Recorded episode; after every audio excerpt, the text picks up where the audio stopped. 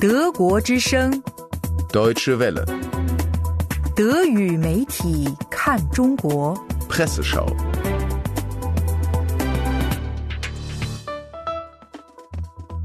中国政府正全力推动的科技革命，其最大的阻力来自哪里？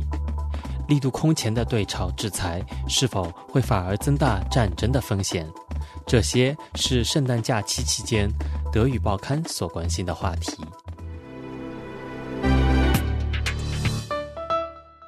最新一期的德国经济周刊关注了中国雄心勃勃的产业升级、科技革命规划。文章以“绘图板上的革新”为题，指出中国领导层用计划经济的方式，让小渔村成为国际大都市，让农民变为产业工人。现在还想以同样的方式来计划一场科技革命。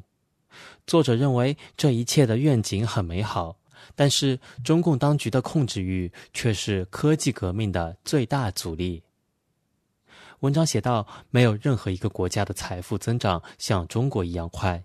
一九八八年，这个国家才刚刚正式拥有私营企业，如今私营经济已经占到这一全球第二大经济体的六成比重。习近平明白，要是中国经济奇迹终结，这一政权也宣告终结。因此，北京当局正在尽全力推动今后十年的科技进步。”为此开出的第一味药就是金钱。北京当局降低了创业的门槛，并投入成百上千亿美元为初创企业提供资助。瑞士信贷集团预测，到了2020年，中国的年度研发资金将比现在再增加百分之七十三，从而超越美国，成为全球第一。文章接着指出，北京当局促进创新的第二味药则是竞争。地方政府用各种优惠条件来吸引高科技企业落户，而数亿中国网民的数据则为人工智能的发展提供了绝佳的燃料。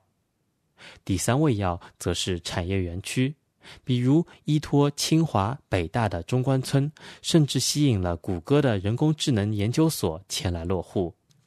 其他国家羡慕地看着中国的创新推动政策。上海中欧国际工商学院的经济学教授瑞蒙指出，中国的计划经济手段在处理大型项目时具备优势，不论是高铁还是航天，政府能够在各企业之间协调，这种做法能够提高效率。不过，瑞蒙也指出，这种体制也有明显的局限性。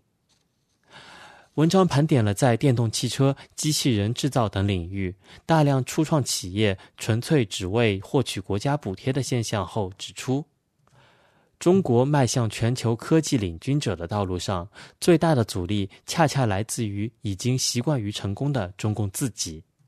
能够有效疏导交通，甚至用于监控民众的人工智能视频监控等技术，中共很愿意资助。而不合北京口味的 App 则会很快被关闭，这正是一个悖论。真正的科技革新的结果总是无法预测的，而北京却想要保持掌控。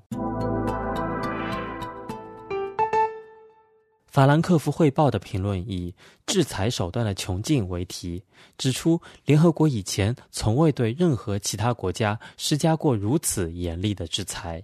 现在对朝鲜的制裁手段可以说已经被用尽。文章写道：圣诞节前，联合国安理会再一次加强了对朝鲜的制裁力度，这是今年的第四次加强制裁决议，也是2006年朝鲜首次核试验之后的第十次决议。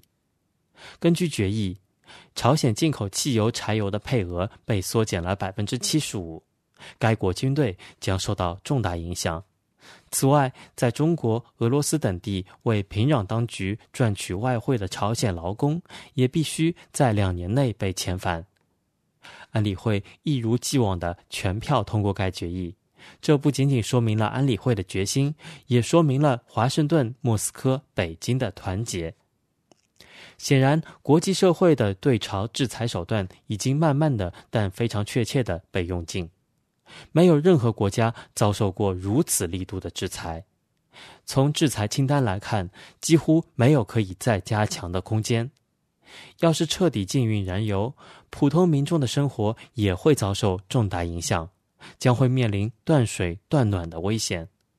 而历史教训也给出了一个警告：一九四一年日本偷袭珍珠港，正是在遭受了石油和钢铁禁运之后。